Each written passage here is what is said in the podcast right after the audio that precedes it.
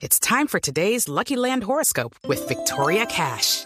Life's gotten mundane, so shake up the daily routine and be adventurous with a trip to Lucky Land. You know what they say. Your chance to win starts with a spin.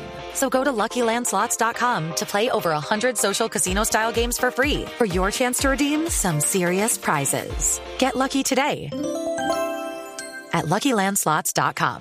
Available to players in the U.S., excluding Washington and Michigan. No purchase necessary. VGW Group. Void or prohibited by law. 18 plus. Terms and conditions apply. Pero entiendo que este 2024, pues es el año en donde se le va a obligar ya a todo el mundo a tener facturación electrónica. Va a ser obligatoria la facturación electrónica en todo el país y casi que se va a acabar la factura de papel. O eso es lo que yo entiendo. Don Luis Valero es el subdirector de facturas de la DIAN y quiero preguntarle y darle la bienvenida. Señor Valero, bienvenido. Gracias por atendernos. Oh, buenos días, muchas gracias por la invitación.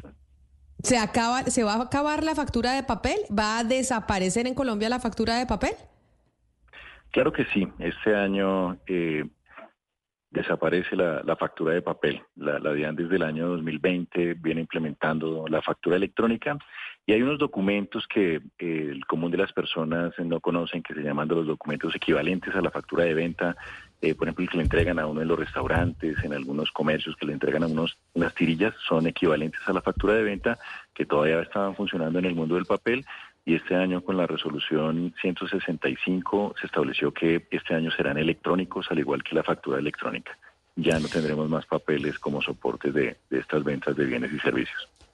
Señor Valero, primero tengo que hacer la claridad de que a mí me parece que así es como debe ser, pero también tengo que traer a la conversación pues las dificultades que ha tenido eh, han tenido los comercios para implementar la factura electrónica, razón por la cual usted sabe que eh, hace unos meses Fenalco pues estaba pidiéndole a la DIAN em, o más bien eh, reprochando que la DIAN cerrara algunos establecimientos temporalmente por unas dificultades en la factura electrónica. Si los grandes comercios no han podido hacer esto a pesar de todo el tiempo que han tenido, ¿cómo pretende ahora la DIAN que esto lo pueda hacer todo el mundo y en un tiempo pues tan corto como de un año, de un dos, eh, dos años, ¿no? Sí, llevamos cinco años realmente con, con factura electrónica y el país en unos números espectaculares. Eh, tenemos más de un millón ciento treinta mil facturadores electrónicos Diariamente el país recibe más de 7 millones y medio de transacciones eh, de este gran ecosistema de factura electrónica y en general los comercios eh, están teniendo, digamos, una, una respuesta adecuada de lo que se espera. Ha llegado el momento, sí, de las ventas a consumidores finales, de establecimientos, de supermercados, que eh, la norma les permitía que usaran el documento equivalente a la factura de venta, estas tirillas que en el mercado se conocen como tiquetes de máquina registradora POS. Y esos son los que se están convirtiendo eh, en electrónicos este año y, pues las condiciones tecnológicas de respuesta de los servicios informáticos de la DIAN son excelentes. Damos respuesta para cada una de esas siete millones y medio de transacciones en menos de, de un segundo. Realmente, si lo mirara uno, habla de entre 400 y 650 milisegundos. Entonces, son unos, unos, tiempos de servicio muy importantes, muy altos y, con eso tenemos tranquilidad de que estamos maduros para dar ese gran salto para que desaparezcan los soportes en papel. Pero, subdirector Valero, hay unos establecimientos, sin dar nombres porque no es la idea, pero que uno sí ve que siguen en esa idea pues un poco de, no formalizarse porque tampoco son tan pobres, no es que facturen muy poco, que no reciben por ejemplo ningún tipo de tarjeta de crédito ni nada y dicen solo efectivo, solo efectivo, uno sí ve un poco ahí la, trampa que quieren hacer, ¿cómo van a hacer ustedes para que, y me, por ejemplo hablo de parqueaderos, para que ese tipo de establecimientos pues se metan en esta regla y no sigan ahí como en, como en ese gris eh, que no es muy claro? Sí, muy importante lo que menciona. Creo que precisamente lo que facilita que todo el mundo sea electrónico, que usted cuando hace una compra, eh, como lo menciona en un parqueadero, en un supermercado, eh, usted pueda consultar que esa factura está en la DIAN. Eh, no importa el medio de pago que, que, utilice, siempre y cuando uno vea que esa información está reflejada en, la DIAN y que el valor de los impuestos que uno está pagando, con lo que uno está contribuyendo, eh, pues eh, está reflejado en la administración, van a incrementarse los recaudos y pues todos los beneficios que para la sociedad representa que se incrementen los, los recaudos fiscales. Entonces ahora, digamos que cuando se hacen controles de, de facturación, pues existiendo documentos en papel, pues uno espera que al final del bimestre el comerciante haga bien sus cuentas y transfiera esa información a la DIAN, pero desde que sean electrónicos, digamos que ya tenemos certeza de que esa transacción existe y pues todos los, los, compradores en este país, que son más de 20 millones, pues nos van a ayudar a hacer fiscalización y, van a estar muy atentos a que el esfuerzo que hacen en contribuir con sus impuestos al financiamiento del país llega a la administración tributaria y eso debe ser reflejado en, mayores recaudos, en disminución de la evasión y creo que es un punto muy importante eh, que nos va a facilitar. El esquema es eh, cuando no hay esquemas que sean electrónicos, todo esto empieza a ser un poco más difícil de realizar y gracias a, la madurez que tiene el sistema, pues vamos a lograr unos niveles importantes de, coberturas y, con esta oportunidad que ustedes nos ofrecen para hablarle a los colombianos y decirles que exijan la factura electrónica, eh, pues lo que están facilitando es que hayan más recaudos y que estemos pensando en, el desarrollo del país, en, mejorar tantas eh, situaciones eh, sociales que queremos que desaparezcan y eso solo se construye recaudando impuestos. Subdirector Valero, usted nos dice que esto lleva cinco años y que están haciendo pues todo para implementarlo, pero yo quisiera que nos contara qué cifras o qué trabajo han hecho en áreas rurales, en pequeños comercios que uno sabe, mm, digamos, pequeñas tienditas en las regiones y, en áreas rurales donde uno no, no pensaría que, que, pues, que se esté entregando eh, factura electrónica. ¿Qué se ha adelantado y qué se está implementando en esas áreas? El, el, modelo contempla eh, que en los casos en los que hay inconvenientes de tipo tecnológico, como lo que usted acaba de mencionar, cuando las coberturas de Internet no son las más adecuadas, eh, el modelo establece que allí se puede expedir la factura de talonario de papel eh, y luego cuando es superado ese inconveniente tecnológico, cuando un comerciante de esto se aproxima a los puntos de las coberturas que ofrece el Ministerio de, Comercio, pues pueden transcribir esa información y enviarla a la DIAN. Ese digamos que eh, es el modelo como, ha operado y, genera. Entendemos que sí hay algunas, algunas, algunas situaciones y estamos revisando en este momento si se requiriesen de algunas otras medidas adicionales, eh, pero en esencia hay unos beneficios muy grandes que tienen los comerciantes cuando facturan electrónicamente porque se hacen visibles, porque para otro tipo de actores eh, como los que quieren financiarlos, cuando usted dice que vende pero puede demostrarlo con facturas electrónicas, se abre una gama importante de posibilidades para el financiamiento. Cuando usted vende a plazos, usted también puede descontar las facturas usando el factoring, ese registro de facturas electrónicas como título de valor que se llama Radian, que también administra la DIAN y que hace visibles a los empresarios eh, y esto genera una, una espiral de desarrollo muy importante para el país que debemos fortalecerla. Señor Valero, le pregunto por algunos establecimientos en concreto, por ejemplo, con las estaciones de servicio, las gasolineras. A uno todavía le preguntan, ¿usted desea de la factura electrónica o no? Es decir, ¿todavía es opcional en algunos servicios o, definitivamente ya esa opción de que le pregunten a uno si quiere la factura electrónica o no, como ocurre con las gasolineras, eso desaparece? Eso es una pregunta que debemos erradicar de, del lenguaje, de las expresiones en el país porque todos debemos decir que sí necesitamos la, factura electrónica, porque la que requerimos, por ejemplo, no solo para efectos de que soy un responsable del impuesto sobre la renta que me da el beneficio de poder deducir mis compras facturadas electrónicamente en un 1%, eh, que es un beneficio tangible para los compradores, sino porque ya empieza uno a cuestionarse de por qué me preguntan que si necesito factura electrónica, qué pasará con el IVA que me están cobrando, con todos los impuestos asociados a, a las diferentes actividades económicas. Debe ser natural, como lo es en cualquier parte del mundo, que entreguen factura electrónica. La pregunta que te deben hacer es, ¿quieres la factura electrónica a tu nombre o está bien que salga a consumidor final? Pero la factura debe ser expedida en el momento porque el país ha invertido importantes recursos en tener una plataforma tecnológica, informática que se ha probado, que tiene grandes resultados y que permite validar en tiempo real eh, pues estos 7 millones y medio de transacciones que esperamos que cuando finalice todo este proceso que finaliza sobre el mes de noviembre de este año, subamos a más de 50 millones de transacciones eh, diariamente.